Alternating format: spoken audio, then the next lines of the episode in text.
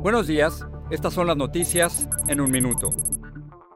Es miércoles 13 de enero, les saluda Roger Toll.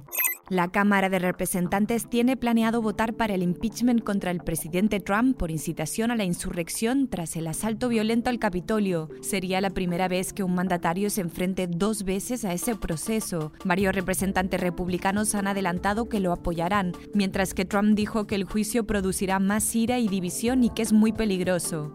Estados Unidos registró un nuevo récord de fallecidos diarios por coronavirus con 4.327 muertos el martes, según el conteo de Johns Hopkins. El país exigirá una prueba negativa de COVID-19 a los viajeros que lleguen en avión.